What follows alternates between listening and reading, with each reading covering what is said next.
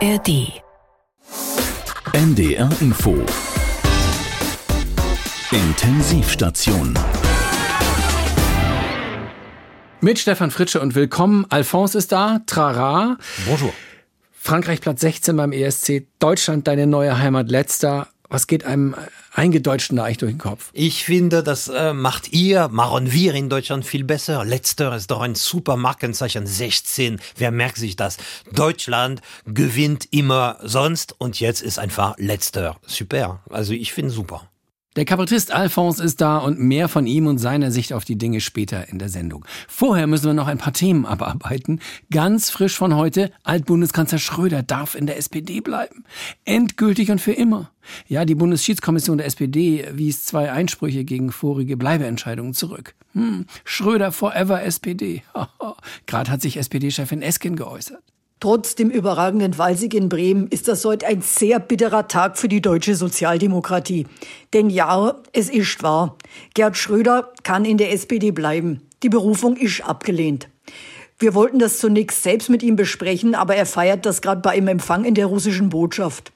Wie Sie wissen, ist das Parteischiedsgericht bereits in voriger Instanz gegen einen Parteiausschluss gewesen.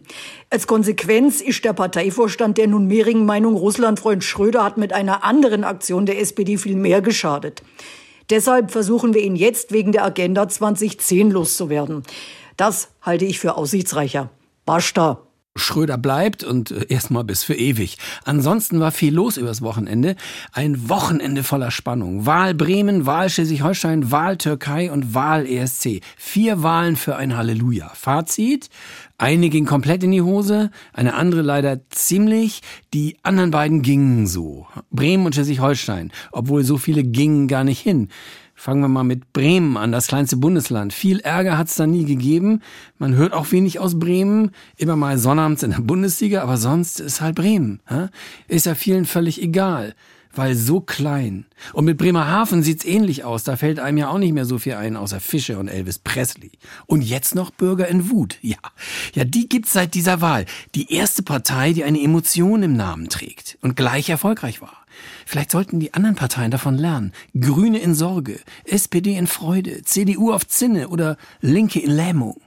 Oder wie wär's mit weiteren Bürgerparteien? Bauern auf Zinne, äh, Autofahrer in Brass, sowas halt. Kann man alles von Bremen lernen. Die SPD regiert da übrigens seit 77 Jahren und Bremen gilt immer noch als Demokratie. Erdogan hat sich schon informiert, wie sowas geht. Aber sonst ist Bremen eigentlich ganz nett. Knapp 500.000 Wahlberechtigte in Bremen und Bremerhaven, das ist eher eine Kommunalwahl. Der Spitzenkandidat der SPD, Andreas Bovenschulte, die erste Wahl, die er selber verliert, er gewinnt, die er selber gewinnt. Es sieht so aus, als ob uns ohne uns keine Regierungsbildung möglich ist. Wenn Sie mir einen kleinen Gefühlsausbruch erlauben, wir sind äh, saustolz. Eine steife Prise von der Küste und diese steife Prise hatte den Namen Bovenschulte. Wir wollen gucken, wie die Zukunftsausgaben am besten angegangen werden können. Zweitstärkste stärkste Kraft wurde nach einer amtlichen Hochrechnung die CDU. Die CDU ist toll! Ey, ihr habt so einen tollen Wahlkampf gemacht und ihr habt was alles gegeben hier. Und Sie haben schon gesagt, Sie würden gerne mit, den, äh, mit der SPD zusammenarbeiten, in der Großen Koalition. Ganz kurz nur, die haben eine sehr starke Verhandlungsposition. Sie werden dann Mai viele saure Drops schlucken müssen. Ne? Der große Wahlverlierer dieser Landtagswahl in Bremen sind die Grünen. Da hat es einen Habeck-Effekt gegeben. Wir befinden uns hier im Stammland der Grünen. Diese 1979 war das hier das erste Parlament, in das die Grünen eingezogen worden sind. Die FDP ähm, sieht ganz gut aus. So, bei mir ist der Fraktionsvorsitzende der SPD im Bundestag, Christian Dürr.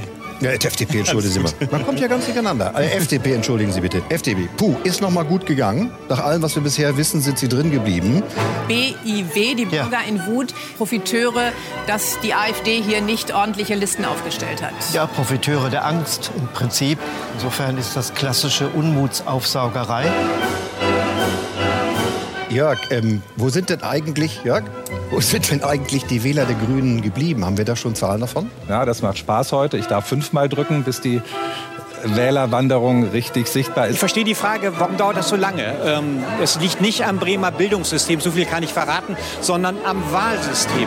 Die Bremer haben nämlich jeder fünf Stimmen und können diese Stimmen panaschieren oder auch kulminieren. Und der Bremer äh, ja, sagt ja immer, Bremen ist rot, oder? Und bleibt rot. Jetzt bleibt es doch wieder rot. Ja, Bremen hat gewählt und lässt sich mit dem Auszählen viel Zeit. Und dabei sind ja von über 600.000 nur knapp über 300.000 hingegangen. Ja, Wetter war halt so gut, oder? Beim letzten Mal noch 64 Prozent, jetzt 57.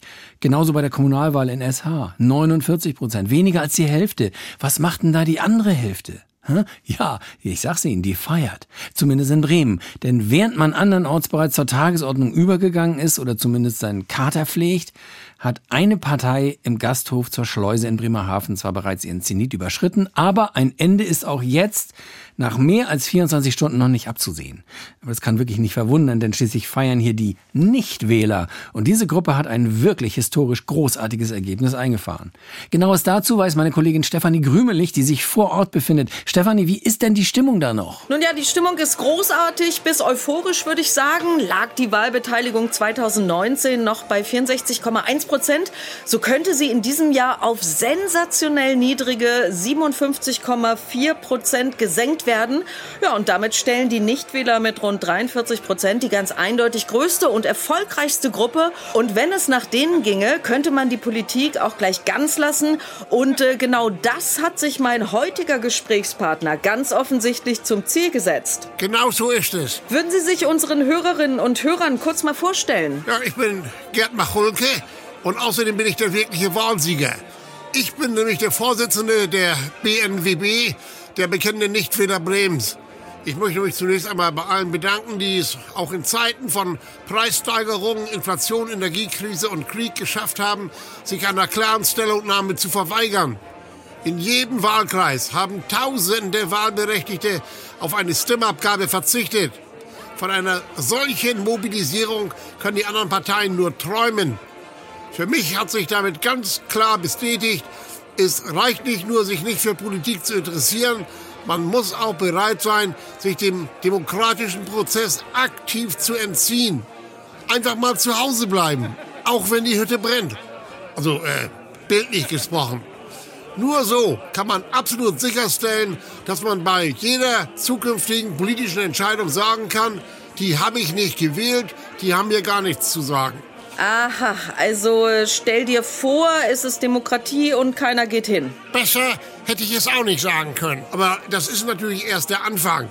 Langfristig wollen wir nicht nur hier im Land, sondern auch im Bund eine Wahlbeteiligung weit unter 50 Prozent erreichen. Aber wäre das nicht quasi Anarchismus? Ja, eben nicht. Anarchismus ist eine politische Bewegung, aber wir wollen keine Politik. Wir wollen unseren Spaß, gutes Wetter und RTL 2. Alles andere findet sich dann schon. Aber nehmen Sie nur einmal den Krieg in der Ukraine. Das, das, das kann Ihnen doch nicht egal sein. Natürlich nicht. Der verlangt ein überaus konsequentes Handeln von jedem Einzelnen. Also auch von mir. Ja, das ist beruhigend.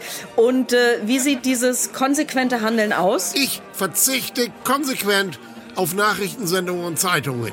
Meine Devise lautet, was ich nicht weiß, macht mich nicht heiß. Das ist nicht immer leicht, aber wer ein konsequenter Nichtwähler sein will, muss auch bereit sein, auf unnötige Informationen zu verzichten. Aha, also lieber doof, aber glücklich. Äh, Das habe ich jetzt nicht verstanden.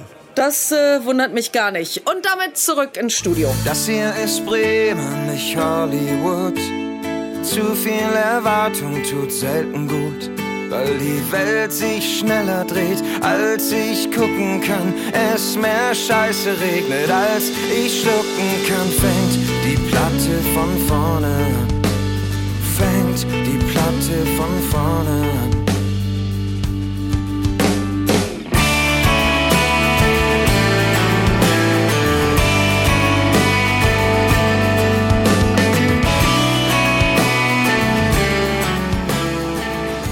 Deutschland unter Schock. Schon wieder letzter beim ESC. Ich meine, was sollen wir denn noch machen? Wir haben es mehrmals mit Musik versucht, jetzt mit Metal. Richtig letzter zu sein ist crazy. So crazy, um Gottes Willen, das empfindet das ganze Land so. So crazy.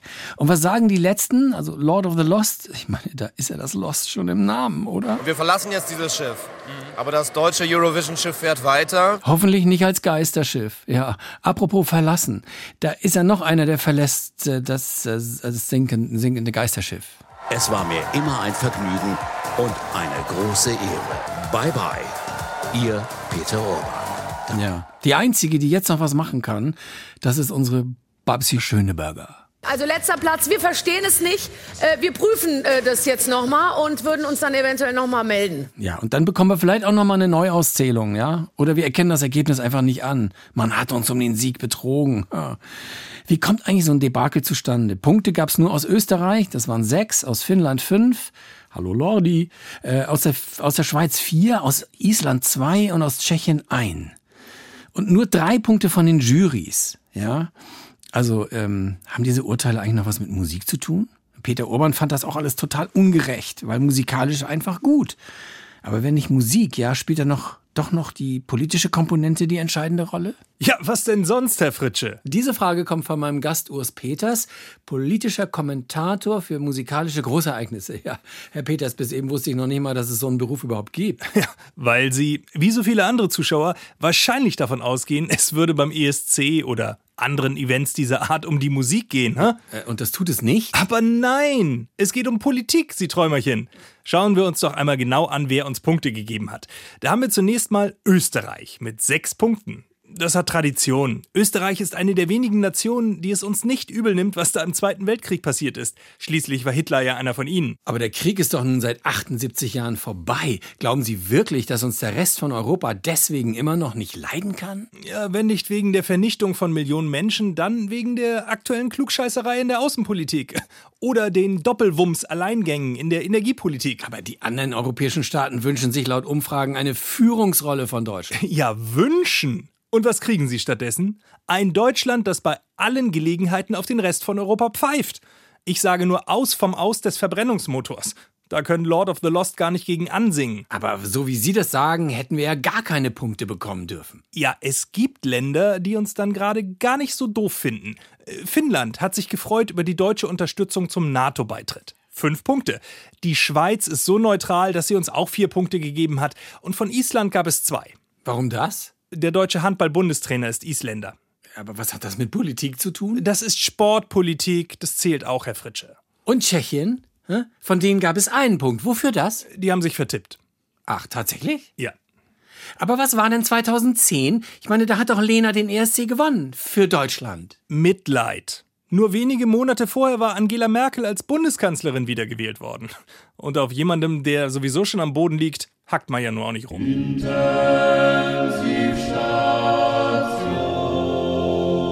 Intensivstation, die Radiosatire mit Stefan Fritsche. Haben Sie auch schon von der Brötchentaste gehört? Hä? Nein? Na, ich meine nicht die auf dem Toaster, die an der Parkuhr. Man drückt sie und kann kurzzeitig etwa 15 Minuten kostenlos parken. Mhm. Gibt's bereits in, äh, in Köln. Und da die FDP ja angetreten ist, die Innenstädte wieder autofreundlicher zu machen, also technologieoffen, versteht sich, hat sie die bundesweite Brötchentaste vorgeschlagen. Gut, man kann natürlich auch Brot holen oder, oder Gemüse oder auch Bier, ja, aber Biertaste, ja, das wäre nicht durchsetzbar. Brötchentaste, das klingt harmonisch und konsensual. Damit hofft die FDP, die Innenstädte wieder zu beleben. Hoffnung wird nicht reichen, sondern wir brauchen Taten. Eben diese Brötchentaste. Ja, von mir aus kann die auch anders heißen. Arzttaste, Kindergartentaste, Gott. Damit es endlich mal legal wird. Oder wie wär's mit der Therapeutentaste? Ja, gut, dann dauert's kurz mal 45 Minuten. Ja, wie dem auch sei, danke FDP und deren Bestreben, unsere Innenstädte autofreundlicher zu machen. Die autofeindliche grüne Verkehrspolitik in deutschen Innenstädten bremst nicht nur die Wirtschaft, nein, sie ist auch umweltschädlich, weiß die FDP. Deswegen präsentieren wir als FDP-nahes Umwelt- und autoliebendes Verbrauchermagazin Brumm Brumm Brumm jetzt den Drei-Punkte-Plan für eine autofreundliche Innenstadt. Punkt 1. Kein Tempolimit in der Innenstadt. Warum? Der Umwelt zuliebe. Fährt man schnell, ziehen die Abgase auch schnell weiter und den Feinstaub nimmst du auch gleich wieder mit. Laut neuer Studie lässt sich so ab Tempo 180 sogar aktiv die Luftqualität verbessern. Punkt 2. Nach dem bereits erfolgreich getesteten Prototypen Brötchentaste am Parkautomat, die man für kleinere Besorgungen wie Brötchen kaufen drückt und umsonst parken darf, kommt jetzt die Erweiterung, die Toilettentaste Nummer 1 und Nummer 2. Also mit dem SUV in die Innenstadt fürs große Geschäft. Punkt 3. 2023 noch über die Kö flanieren ist peinlich. Für die neuesten Schnäppchen einfach mit dem Porsche ins Geschäft brausen. Das Drive-In-Shopping-Erlebnis. Mit innovativem und zeitgemäßen Bezahlsystem. Für die Schlappen von Louis Vuitton äh, für 800 bitte einmal hupen. Für die Gucci-Brille für 1,5 zweimal hupen bitte. Und der Schlüsselanhänger von Balenciaga für 9000 einmal lang und zweimal kurz hupen bitte. Danke. Sie hörten den Drei-Punkte-Plan für die autofreundliche Innenstadt. Und nächste Woche, was tun, wenn die Brötchentaste klemmt und dann kein Dinkel Söter mehr da ist. Also nächste Ausgabe nicht verpassen. Ja, wir müssen jetzt hier in der Intensivstation noch über die Milliarde sprechen, die neulich beim riesengroßen und immens hohen äh, Flüchtlingsgipfel für die Länder und Kommunen rausgesprungen ist. Eigentlich wollte der Bund ja nichts geben. Wir erinnern uns, Frau Faeser mauerte nach dem Gauck-Prinzip. Mein Herz ist weit, aber Lindners Kohle ist endlich. Aber nach langen Stunden des Sitzens gab es zwei Ergebnisse. Eine Milliarde zusätzlich für die Länder und Kommunen und der Rest regelt sich bis November. Denn es gilt ja generell, Kommen mehr Menschen, müssen auch mehr Mittel mitkommen. Das wäre natürlich wünschenswert, wenn die Menschen ihre Mittel gleich mal selbst mitbringen. Dann würden wir sie auch ähnlich wie Touristen behandeln. Aber der Herr Wüst aus NRW meinte es natürlich anders. Und so ist das Problem wieder mal vertagt. Und die eine Milliarde muss es jetzt erst mal richten. Ich rufe da jetzt an. Sie haben die Kompetenzhotline des Landes NRW für die Kommunen erreicht. Bei Fragen zum Wettbewerb Unser Dorf soll schöner werden, drücken Sie bitte die 1. Schön wär's. Wollen Sie lokale Wurstspezialitäten als Weltkulturerbe vorschlagen, drücken Sie bitte die 2. Ist mir Wurst. Bei Fragen zur Unterbringung von Geflüchteten bleiben Sie bitte in der Leitung. Also das ist jetzt nicht deren Ernst, oder? Kompetenzhotline, was kann ich für Sie tun? Ja, wir bauen hier gerade unsere alte Schützenhalle zur Unterkunft um und ich habe hier einen Stapel Rechnungen auf dem Tisch und wollte fragen, wann die Milliarde vom äh, Bund jetzt kommt. Das können wir doch im Land hier nicht wissen. Ich stelle Sie mal zum Bund durch. Moment. Nicht euer Ernst. Ja, bitte. Äh, Ich habe eine Frage für meine Kommune wegen dieser Extramilliarde vom Flüchtlingsgipfel. Na, wir überweisen das an die Länder, da können Sie sich bei denen melden. Ja, habe ich doch. Die haben mich durchgestellt zu Ihnen. Ja, typisch Länder. Lass mich raten. Bremen? Nein. Hessen? Nein. Brandenburg? Nein, NRW. Ich wusste es. Ich stelle Sie zurück. Kozlowski? Bin ich wieder beim Land? Beim Land? Sie sind hier in Berlin, in der Kantine vom Finanzministerium. Ja, dann, dann wurde ich falsch verbunden. Ich, Das glaube ich auch. Wiederhören. Nein, warten Sie mal, wo ich Sie schon dran habe. Wir haben ja auch Fragen zur Verpflegung der Geflüchteten. Was? Wurde da beim Gipfel auch irgendwas entschieden? Na, soweit ich weiß, wurde da nur entschieden, dass das im, im November entschieden wird. Ich stelle Sie mal zurück. Kompetenzhotline? Ach, Sie schon wieder. Ach, Sie schon wieder. Konnten die Ihnen nicht helfen in Berlin? Die haben gesagt, das ist Ländersache. Naja, die Verhandlungen waren Ländersachen. Die Umsetzung ist Kommunensache. Ja, aber wer kann mir denn jetzt bei meinen konkreten Problemen helfen? Ich stelle Sie durch. Hallo? Hallo? Hallo? Hat, hat die mich jetzt mit mir selbst verbunden? Ja, sieht ganz danach aus. Na toll, am Ende müssen wir uns doch wieder selber um alles kümmern, ne? Ist so. Hm? Jetzt habe ich aufgelegt? Intensivstation mit Stefan Fritsche, Stichwort Flüchtlingsgipfel. Ja, was machen wir denn jetzt eigentlich europäisch, um legale Migration zu steuern? Keine Ahnung. Aber irgendwas müssen wir doch tun. Ja, müssen wir. Wann? Bald. Hm, wann ist bald? Meinst du ein bald aus Brüssel oder ein bald im Sinne von bald? Ist da ein Unterschied? Das eine ist bald, das andere künftig, wenn alle mitmachen. Also nie. Nein, schon doch, aber aber noch nicht bald. Also wann genau? Wenn du nicht bald aufhörst mit der Fragerei. Dadurch wird's auch nicht früher. Ja? So in etwa läuft's doch, oder? Irgendwas muss passieren, damit mal was passiert, was konstruktiv ist. Und da hat sich in dem Moment, wo man dachte, das ist ja nun echt kein FDP-Thema, da hat sich mal jemand gemeldet. Wer? Na eben. Erstens, äh, dass wir uns bekennen zum Schutz der Außengrenzen der Europäischen Union, notfalls auch mit Zäunen. Ja, Wahnsinn, oder? Dass da noch keiner drauf gekommen ist, außer Orban. Aber der hatte ja so einen unfreundlichen Abwehrzaun errichtet. Ich glaube, die FDP spricht hier ähm, von einem Signalzaun. Ja, auch für Flüchtlinge, damit sie sich nicht unnötig auf den Weg machen. Bleibt lieber weg, hier ist eh Privatgelände. Na gut, ich gehe ja auch nicht aufs Nachbargrundstück, ne, Herr Lindner? Einfach so. Ja, also dann ein Zaun. Es ist schon verrückt, dass die Zaunfrage, für die Orban noch als inhuman und unethisch verteufelt wurde, jetzt wieder salonfähig geworden ist. Es gab keinen Aufschrei nach Lindners Zaun. Spruch. Im Gegenteil, Innenministerin Faeser sprach danach noch von stärkerer Begrenzung. Und darüber bespreche ich jetzt mit dem bekannten Frontologen und Grenzwissenschaftler Philipp Hagenstraat vom Geopolitischen Institut der Uni Worpswede. Hallo und guten Tag, Herr Hagenstraat.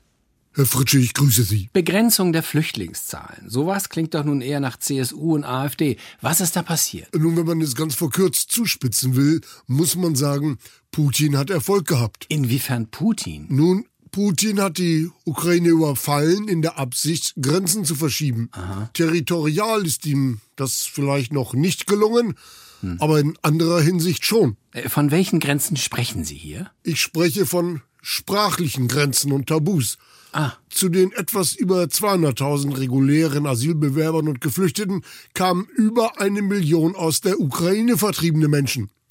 Natürlich ist das eine Belastung für unsere Gesellschaft, aber statt zu sagen, da müssen wir jetzt gemeinsam solidarisch durch, mehren sich die Rufe nach Begrenzung und Abschottung. Naja, irgendwie ist das ja vielleicht auch nachvollziehbar. Aber es ist völlig unlogisch. Die Unterbringung von über einer Million Geflüchteter wird doch nicht wirklich dadurch leichter, dass ich einige hundert abgelehnte Asylbewerber nach Afghanistan zurückschicke. Ja. Ein Grenzzaun in Italien oder Griechenland verhindert doch nicht, dass Menschen im Mittelmeer ertrinken.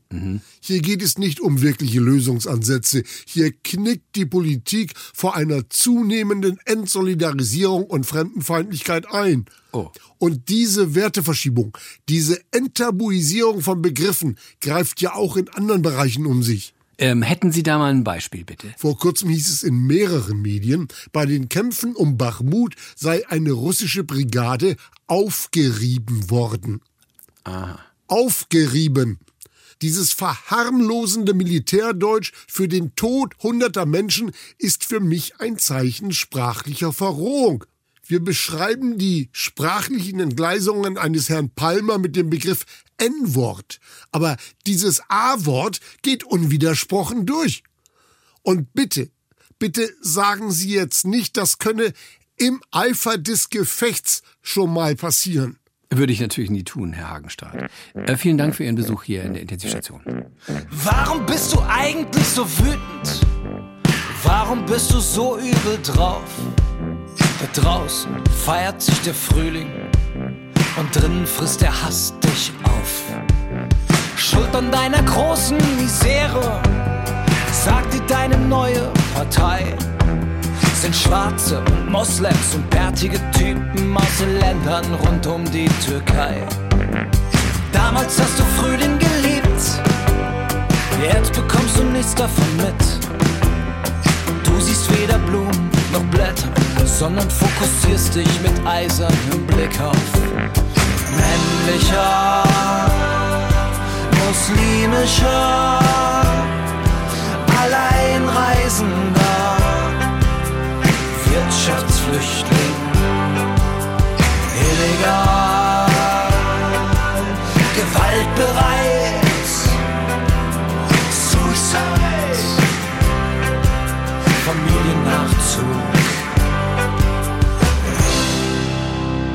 Intensivstation, die Radiosatire mit Stefan Fritsche. Kennen Sie eigentlich den netten Herrn Tillmann Kuban von der CDU? Der ist Niedersachse, war Chef der Jungen Union und sitzt jetzt ganz normal im Bundestag und sagt solche Sachen. Sie predigen den Wein, den sie am Ende trinken, aber sie hat nur das Wasser getrunken, sie hat nur das Wasser gepredigt und den Wein getrunken. Kleiner Versprecher. Ja, komm, kein Problem, kleiner Versprecher. Sowas ist jetzt aber auch nichts, was einen medial nach vorne bringt, ne? Also, was geht neben Wasser und Wein noch? Ein guter Twitter-Beitrag, hat er sich gedacht. Und siehe da, es funktionierte. Denn es dreute Muttertag letzte Woche und eine hessische Kita machte sich Gedanken und entschied, keine Muttertagsgeschenke zum Vatertag und Muttertag zu basteln. Mhm, aus nachvollziehbaren Gründen. Daraufhin twitterte Kuban, dem Wahnsinn sind keine Grenzen mehr gesetzt, plus Adresse der Kita. Beinahe hätte er noch Fotos der Mitarbeitenden gepostet. Ende vom Lied. Shitstürme und Beschädigungen wie ein Türaufbruch und eingeschlagene Scheiben. Kuban nahm es dann zurück, um die Kinder zu schützen. Kleiner Vertipper wahrscheinlich. Aber insgesamt, well done, Tillmann. Die Medien gehörten Ihnen. So muss man es eben machen. Ja, auch wenn es nur um den Muttertag geht. Muttertag, ja. Erfunden von der Blumenindustrie und ähnlich erfolgreich wie Santa Claus von Coca-Cola. Am besten wäre ohnehin, man bastelt gar nichts mehr, sondern liest den ganzen Krempel. Ja, es braucht da nur ein neues Start-up, das sich um sowas kümmert. Ja, bitte? Frau Schniedermerz? Ja. Bächler mein Name. Ist Ihr Sohn Julian zu Hause? Nein, der ist im Kindergarten. Was wollen Sie von ihm? Ich bin vom Muttertagspräsente-Leasing. Ich bin hier wegen des Mobiles. Aber dann besprechen wir beide das einfach. Was für ein Mobile? Das Ihnen Ihr Sohn vergangenes Jahr zum Muttertag überreicht hat. Wieso vergangenes Jahr? Das war doch zu diesem Muttertag. Aber woher wissen Sie das? Ach, natürlich, Entschuldigung. Also, meine Firma, die Muttertagspräsente Leasing GmbH und Co. AG. KG. Nein, AG. Wir sind jetzt an der Börse, weil das Geschäft einfach so bombig läuft. Was denn für ein Geschäft? Na, mit dem Leasen von Muttertagspräsenten. Verstehe ich nicht. Meine Firma bietet Kindern, die keine Lust oder Zeit oder Talent oder alles gleichzeitig haben, um zum Muttertag etwas zu basteln, die Dienstleistung an, Basteleien für die Frau Mama zu leasen. Wollen Sie sagen, dass das Mobile, das mein Sohn mir geschenkt hat, gar nicht von ihm gebastelt wurde? Genau, nicht gebastelt, aber geleast. Für ein Jahr. Bestellt vor zwölf Monaten. Offenbar hat das dann letztes Jahr liegen lassen und ist erst dieses Jahr. Das Ding ist gar nicht von Kinderhand, sondern industriell gefertigt? Nein, das nun wiederum nicht. Es ist von Kinderhand, allerdings nicht von der Hand ihres Sohnes, sondern von anderen Kindern. Wer kommt denn auf so eine Idee? Oh, das war ich. Meine Frau wollte vor zwei Jahren die ganzen Basteleien unserer drei Kinder wegschmeißen. Und da habe ich gesagt, halt, die kann ich noch gebrauchen. Ich habe da eine Geschäftsidee. Und inzwischen lassen wir in Kindergärten in ganz Deutschland fertigen. Ist das hier ernst? Julian hat das Mobile geleast? Hätte Ihnen vielleicht sogar auffallen können, oder? Ihr Sohn kann doch noch nicht mal eine Bastelschere gerade halten. Wie hätte er denn da so ein Kunstwerk basteln sollen? Das heißt, der ganze Muttertag war ein einziger Schwindel? Nein, Frau Schniedermerz, Ihr Sohn hat an Sie gedacht. Er ist extra für Sie ins Internet gegangen, hat sein Taschengeld zusammengekratzt, um Ihnen eine Freude zu machen. Zum Kauf hat es nicht gereicht, aber zum Leasing. Jetzt brauche ich das Mobile allerdings zurück, denn der Vertrag läuft aus. Äh, ja, ich hole es kurz. Hier ist es, da. Nehmen Sie. Ist ja ehrlich gesagt auch ziemlich hässlich. Realistisch, Frau Schniedermerz, realistisch. Wir achten streng darauf, Basteleien, die Fünfjährige leasen, auch von Fünfjährigen fertigen zu lassen. Ich bin immer noch fassungslos. Dass Ihr Sohn das Prinzip des Kapitalismus schon in seinen jungen Jahren so gut verstanden hat? Ja, stimmt, Frau Schniedermerz. Das ist unglaublich. Sie können wirklich stolz sein. Wissen Sie was? Ich habe hier noch eine ganze Schublade an Basteleien. Nehmen Sie die alle mit? Ich will sie nicht mehr haben. Oh, vielen Dank. Das ist sehr großzügig. Benötigen Sie eine Spendenbescheinigung? Anscheinend nicht. Wiedersehen, Frau Schniedermerz. Und grüßen Sie Ihren Sohn von uns. Wir freuen uns auf den nächsten Auftrag. Intensivstation. Intensivstation, die Radiosatire mit Stefan Fritsche. Länger nix vom Andi Scheuer von der CSU gehört. Der Verkehrsminister der Herzen. Der mit dem bisher schönsten Versuch, eine Pkw-Maut einzuführen. Ja, genau der. Der Begründer des Schienenmobilitätsgesetzes, das da lautet? Jede Zugfahrt beginnt und endet am Bahnhof. Erstes Buch Scheuer Mobilität, Vers 1. Dieser Andi ist jüngst nach Florida gereist, dienstlich, zusammen mit CSU-Kollegen Dorothee Bär und Florian Hahn, um mit dem Gouverneur Ron DeSantis über die Wiedereinführung der Todesstrafe in Bayern zu sprechen. Ja, nee, ja, ja, er schüttelt den Kopf. War ein Scherz, Herr Scheuer, war ein Scherz. Ja, ich begrüße Sie hier im Intensivstationsstudio. Servus Norddeutschland. Ich grüße alle, die mich kennen und mögen. Ja, Herr Scheuer, was hat Sie denn und Ihre Parteikollegen Dorothee Bär und Florian Hahn zu Floridas Governor Ron DeSantis verschlagen? Zuerst einmal stelle ich mit Freude fest, dass Sie Parteikollegen nicht gegendert haben, Herr Fritsche, obwohl Frau Bär ja auch dabei war. Oha, ja, stimmt. Und das ist es doch eigentlich, dass man auch einmal ganz offen besprechen kann, das ständige Gendern und Geschlechtsumwandeln und auch das Migrieren, Hm. das geht einem genauso auf den Sack wie dem künftigen US-Präsidenten. Ah ja, verstehe. Und deswegen haben wir gesagt, das ist doch eine geile Idee, wenn wir einmal zum Ron fahren, weil sobald er dann im Weißen Haus hockt, dann hat er die Telefonnummer von der CSU auf der Kurzwahl. Wirklich? So gut haben Sie sich verstanden? Ja. Mit einem Mann, über den man ja sagt, er sei rechter als Trump, nur nicht so schroff? Quasi der amerikanische Viktor Orban? Ja, was haben Sie denn jetzt gegen den Viktor? Ich meine, es wird einfach Zeit, dass man sich einmal auf die wirklich wichtigen Themen konzentriert. Hm. Dass zum Beispiel der inhaltlich eindeutig männliche Mickey Mouse bisher eine viel zu hohe Stimme hat und dass man eben der Mickey Mouse sagen muss, um die Kids nicht zu verwirren. Der Konflikt von DeSantis mit Disney ist aus Ihrer Sicht also begründet? Vollkommen. Wir kommen da zu den gleichen Schlussfolgerungen. Ja, aber nochmal, Herr Scheuer, was war denn jetzt der genaue Zweck Ihres Besuchs in Florida? Ich meine, wie bringen diese Gespräche Bayern voran? Ich freue mich sehr, Herr Fritsche, dass Sie Bayern gesagt haben und nicht Deutschland. Hm. Bayern first, das muss immer gelten. Und was uns als CSU total fasziniert, ist einfach, wie Florida Konservativen eine Zuflucht bietet, die politisch verfolgt werden, obwohl sie bloß die richtigen Werte vertreten. Ja, die da wären. Ja, natürlich, dass es auch weiterhin völlig okay ist, eine halbe Sau auf den Grill zum Schmeißen, während der geile fette Pickup auf dem eigenen Anwesen für den nicht unwahrscheinlichen Fall eines Migrantenüberfalls mit laufendem Motor bereitsteht. Oh Gott. Ganz genau. Jesus war bekanntlich ein bayerischer Katholik. Deshalb laden wir in Bayern analog zum Ron in Florida alle Deutschen zu uns ein, die sich in möglicherweise, ja, woken Bundesländern nimmer wohlfühlen. Weil zum Beispiel vielleicht in der Kantine bloß noch ausländisch aussehende, alleinerziehende vegetarischen Döner servieren. Herr Scheuer, ich, äh, ich habe keine weiteren Fragen. Vielen Dank für diese klärenden Worte. Gerne doch. Und es war richtig schön, das bei Ihnen in der Sendung einmal ohne grüne Gesprächspolizei darlegen zu können. Dieses Interview haben wir während des Interviews aufgezeichnet.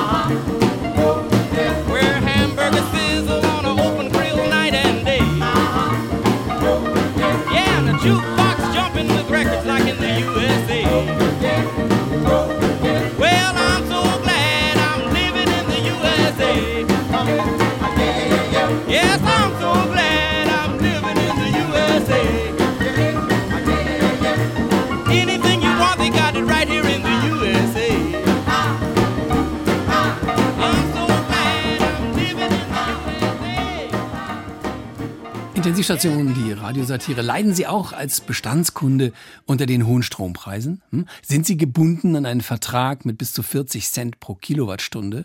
Quasi geknebelt? Hm? Können da nicht raus und werden allein durch den Stromverbrauch Ihres Durchlauferhitzers arm? Ja, so geht's vielen zurzeit. Aber bei nicht allen soll es so bleiben.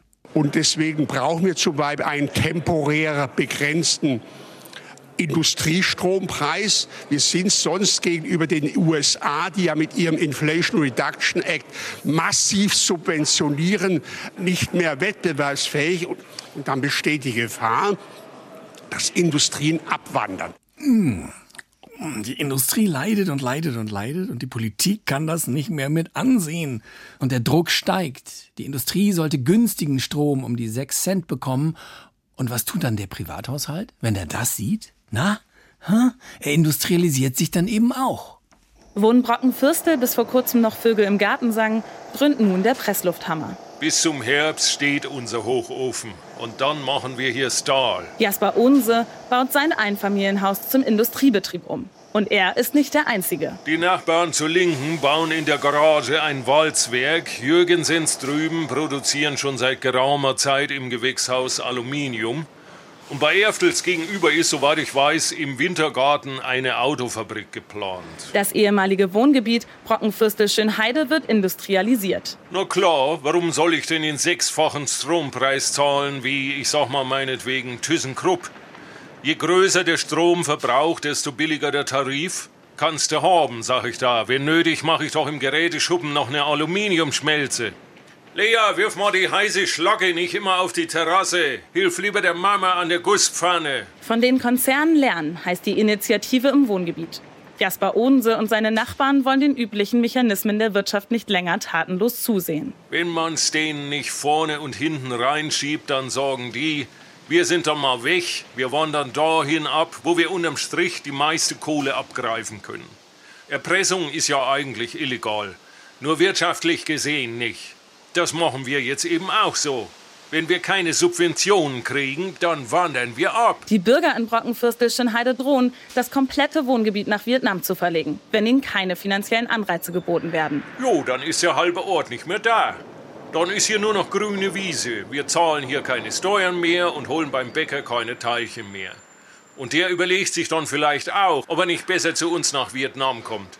Dann können die hier gucken, wem die ihren sauteuren Strom verhükeln und wo sie ihre Brötchen herkriegen. Als Industriebetrieb viel Geld sparen. Ein Modell, das immer mehr einstige Privathaushalte attraktiv finden. Billig, billig, billig.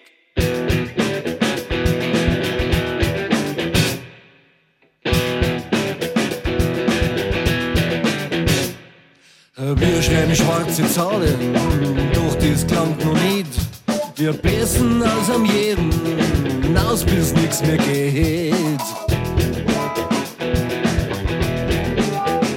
Dann verlagern wir den Standort, so weit wie es geht nach Ost. Da sind die Leute nur willig, da geht dann ab die Post.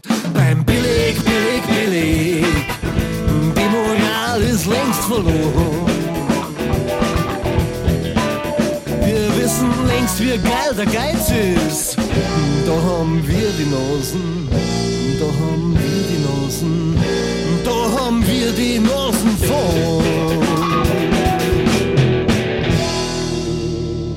Der Sommer kommt, die Freibäder gehen auf und das galt lange und war sowas wie ein Naturgesetz. Wie a Quadrat plus b Quadrat gleich, Sie ahnen es, c Quadrat. Sommer plus Hitze gleich Freibad. Das ist jetzt aber vorbei, denn die Rechnung wurde ohne die Fachkraft gemacht. Und die heißt Bademeister in, ja, umgangssprachlich. Und davon gibt's kaum noch welche, weshalb viele Freibäder geschlossen bleiben müssen. Das wird uns noch teuer zu stehen kommen. Kinder lernen nicht mehr schwimmen und junge Mädchen lernen keinen Freund mehr kennen. Ha, weiß gar nicht, was schlimmer ist. Das Einzige, was man tun kann, ist alles selbst machen. Und zwar zu Hause. Gemütlich ausschlafen, dann Planschbecken im Garten aufstellen. Badezeug aufs Rad klemmen, ein paar Runden um den Block fahren und zurück nach Hause strampeln. Für das authentische Kassenanstehfeeling erst eine halbe Stunde ungeduldig in der prallen Sonne warten, dann zügig in den Garten eilen. Handtuch in Planschbeckennähe ausbreiten und Badezeug anziehen. Wichtig, zum Schutz der Intimsphäre dabei Straßenbekleidung anbehalten. Badeanzug durch die T-Shirt-Ärmel schieben, seitlich unter der Unterhose durchziehen und kreuzverkehrt mit den Beinen von oben hereinschlüpfen. Dabei auch im leeren Garten prophylaktisch Nicht gucken! schreien. Große Zehe ins Planschbecken halten und schnell wieder zurückziehen. Mit lautem Ih, ist das kalt! Zurückweichen und sich dann von hinten imaginär ins Wasser schubsen lassen. Das dann fröstelnd lustig finden. Merken, dass das Becken viel zu niedrig ist für einen Körper und den erzürnten Blick des Bademeisters suchen. Erleichtert feststellen, dass da ja keiner ist. Sind die Lippen blau und die Finger schrumpelig, bibbernd aus dem Wasser klettern. Hunger haben, schnell einen Pop-up-Frittenstand errichten und Pommes-Schranke bestellen. Dafür aber eine Stunde anstehen für das echte Freibad-Pommes-Feeling. Alles zu einsam finden und spontan Nachbarn einladen. Mit 20 Leuten im Planschbecken endlich die perfekte Schwimmbaddichte erleben und happy sein, dass das kalte Wasser jetzt so schnell so warm wird. Das Posen der ganzkörpertätowierten Muskelmänner an der Poolseite endlich satt haben, aus dem Wasser steigen und auf dem Handtuch von der Sonne trocknen lassen. Einnicken von einem Fußball im Gesicht geweckt werden und dabei den Ganzkörpersonnenbrand bemerken. Jetzt endlich etwas Ruhe wollen und Sachen für die Heimfahrt packen. Wieder ein paar Runden um den Block radeln und ins Haus gehen. Kühl duschen und entspannt auf dem Sofa durchatmen. Und morgen gibt's die Anleitung für alle, die keinen Garten, dafür aber eine Badewanne haben.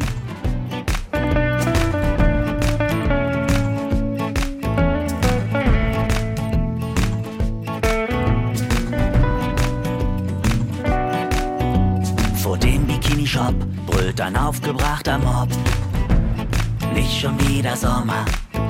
Und aus purem Gruppenzwang muss man in den Urlaub fahren. Nicht schon wieder Sommer.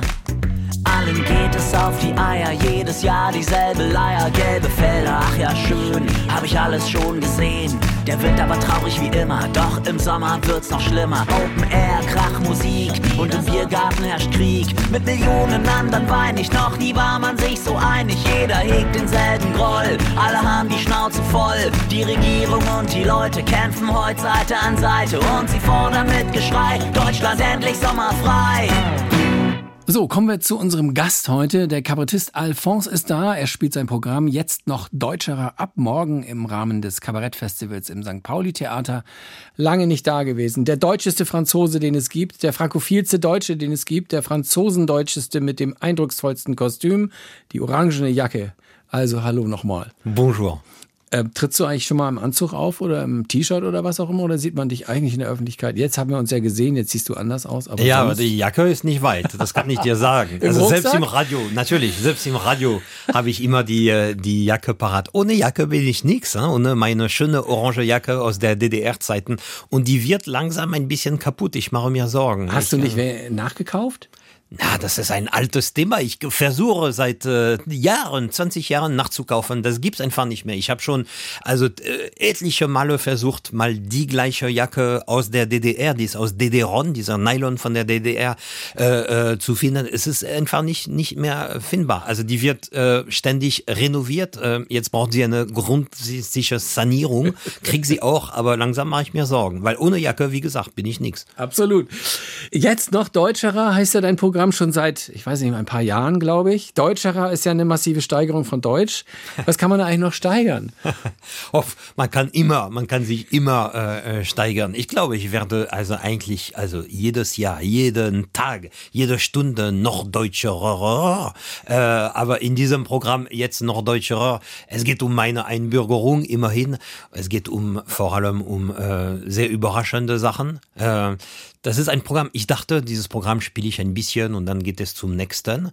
Es geht auch zum nächsten, aber dieses Programm bleibt, weil es ist unglaubliches vieles passiert äh, mit Ja. diesem Programm. Viele Leute wollen sehen. Deshalb freue ich mich total, jetzt eine ganze Woche im St. Pauli Theater zu sein mit diesem Programm, das ein bisschen ein Klassiker geworden ist. Viele Leute sehen es auch mehrmals. Äh, das ist äh, das ist groß, was mir mit diesem Programm passiert und äh, das ist schön. Äh, du hast gerade gesagt, es startet und es verändert sich aber auch. Wenn man so lange ein Programm spielt, ne, so wie du jetzt, dann verändert sich ja auch was. Was verändert sich? Aktualität natürlich. Preist du die ein? Ja, ein bisschen, aber in diesem Programm, also di- dieses Programm hat sich am Anfang verändert, weil ne, wenn man ein Programm neu bringt, dann gibt es immer mal Feinheiten, die man und irgendwann hat seinen Lauf gefunden und als ich gesehen habe, was dieses Programm mit den Leuten macht, klar, die Leute kommen zu einem Alphonse-Programm mit einer bestimmten Erwartung, das wird lustig sein und so, und das Programm ist auch lustig, aber es passieren Dinge, die einem sehr überraschen, auch sehr bewegen. Ich kriege Zuschriften, die ich in meinem Leben noch nie bekommen hatte. Unglaubliche bewegende Dinge kriege ich. Ähm, Leute, die auch mir äh, bewusst schreiben und sagen, ich habe noch nie an einem Künstler geschrieben, aber das muss, nachdem ich dieses Programm gesehen habe, muss ich. Also ähm, es ist äh, deshalb für mich Erstmal, ich könnte es zum Beispiel zwei Monate tatsächlich nicht spielen. Ja, ich klar. muss sehr frisch sein. Ich muss, Ah. äh, äh, ich, ich Ah. muss wirklich äh, Lust haben, Ja. diese Geschichte zu, äh, zu erzählen. Erzähl. Und wenn ich es eine Zeit lang nicht mehr erzählt habe, wie jetzt zum Beispiel, ich habe so eine Lust, diese Geschichte äh, meinem lieben Publikum zu, äh, zu erzählen. Voilà, das ist, äh, das ist für mich so, so eine Art äh, wirklich Glücksmoment auf meiner, auf meiner Alphonse-Karriere, wenn man das sagen kann. Das darf man sagen. Hier sowieso, weil du ja schon äh, öfter zu Gast warst in der Intensivstation. Sprechen wir gleich nochmal über das Programm, aber was fällt dir eigentlich als Beobachter der deutschen Szenerie, der du ja schon ein langer Beobachter ist, was fällt dir eigentlich in Deutschland zurzeit besonders auf? Aber man kann es nicht also schöner machen. Die, die Streiks in Deutschland im Vergleich zu den Streiks in, in, in Frankreich, das finde ich, also das ist super, oder? Heißt, Deutschland, Streikbewegung und etc. Und so, nee, machen wir doch nicht. Wir haben es anders überlegt. Oh, ihr, ihr seid verantwortungsbewusst, sehr schön. Und so in Frankreich hast du das nie. Und in Frankreich, also ne, die, die Rentenreform, Proteste, Rentenreform ist verabschiedet und so, aber den Leuten ist scheißegal, wir machen trotzdem weiter. Und als die, dann war, war das vor drei Wochen, dann mitbekommen habe, ui, Deutschland, Streik, super, die machen mit und so. Ich habe denen gesagt, ja, pass mal auf, das hat nichts damit zu tun, das ist was anderes. Ja, aber die streiken, äh, an diesem Freitag gibt es einen großen, ja, bis wann? So, ja, bis elf. Sieben bis Fran- elf. Das, der für Franzosen natürlich undenkbar, dann sieben Das bis elf. ist- Steht auch so nicht in der Verfassung, glaube ich. das, das, ist, das ist aber sehr süß. Also macht ruhig weiter. Wir gucken uns das an und finden, finden euch sehr charmant. Ja. Ähm, äh, regst du dich eigentlich auch äh, hin und wieder mal über deine neue, richtig Heimat darf man ja sagen, Ah, bist ja, ja, klar, eingedeutscht, ne? So. Ja. Also, ähm, Stichwort Heizung, ja, das ist ja wahrscheinlich auch bis zu dir in den Keller gedrungen. Äh, Also müsste man sich so sehr drüber aufregen oder würdest du eher sagen mit deinem französischen Blick auf die Dinge, Kinder, ach komm, es wird sich schon richten. C'est la vie. Oui, c'est la vie. Enfin, es wird sich schon richten. Ich weiß nicht, das Klima wird sich nicht richten. Das Klima guckt sich das an und sagt, äh, ihr seid schon gut, äh, äh, äh, redet euch in Kreis, solange ihr wollt, aber ich mache weiter. Ne? Das ist vielleicht nur ein Ding, was wir, deshalb habe ich Verständnis für all diese junge Leute, die äh, Aktionen machen, die sicherlich nicht sehr sinnvoll sind und so, aber das zeigt eine Ratlosigkeit, die ich sehr wohl verstehen kann. Äh, zudem, junge Leute sind diejenigen, die die Konsequenz äh, werden. Und äh, im Moment, was sehen die? Dass nur alte Säcke äh, äh, da sind, um die Entscheidung zu treffen, die sie sowieso nicht erleben werden oder wovon die Konsequenz nicht erlebt werden. Mhm. Äh, voilà. An, ansonsten, no, ich, ich gucke mir das an und, und denke natürlich, äh, so ein Habeck, der vor, wann war das? Vor, äh, vor nicht langer Zeit, der sollte der nächste Bundeskanzler sein. So, jetzt ist er der schlimmste Mensch der Welt. Also, ihr seid lustig, ja. Ihr seid, Gibt's das ihr, in Frankreich also, nicht auch, dass ja, man eventuell doch, in eine gewisse, nicht Verfilzung, aber familiäre Situation in einem Ministerium wiederfindet? Also in Frankreich ist es so, ein Präsident wird gewählt und alle finden super, ah, endlich haben wir einen guten, das dauert ungefähr eine Woche. Und dann nach einer Woche sagen, scheiße, was haben wir da gemacht und so. Und alle sind dagegen. Macron im Moment, also der hat also so Prozente, das ist also, also nicht mal ein guter Wein hätte das. Weißt du, also, also nix, nix, nix. Das ist normal in Frankreich, ja. Ja, ja, ich, äh, ich dachte also, dass du, dass du dann mit dem Blick hier dann sagen könntest, ach komm Kinder, regt euch nicht so auf, c'est la vie. Das ist dann eben, ne? Aufregung in Frankreich ist etwas anderes als Aufregung in Deutschland. Ja, also. Ist das eine Mentalitätssache?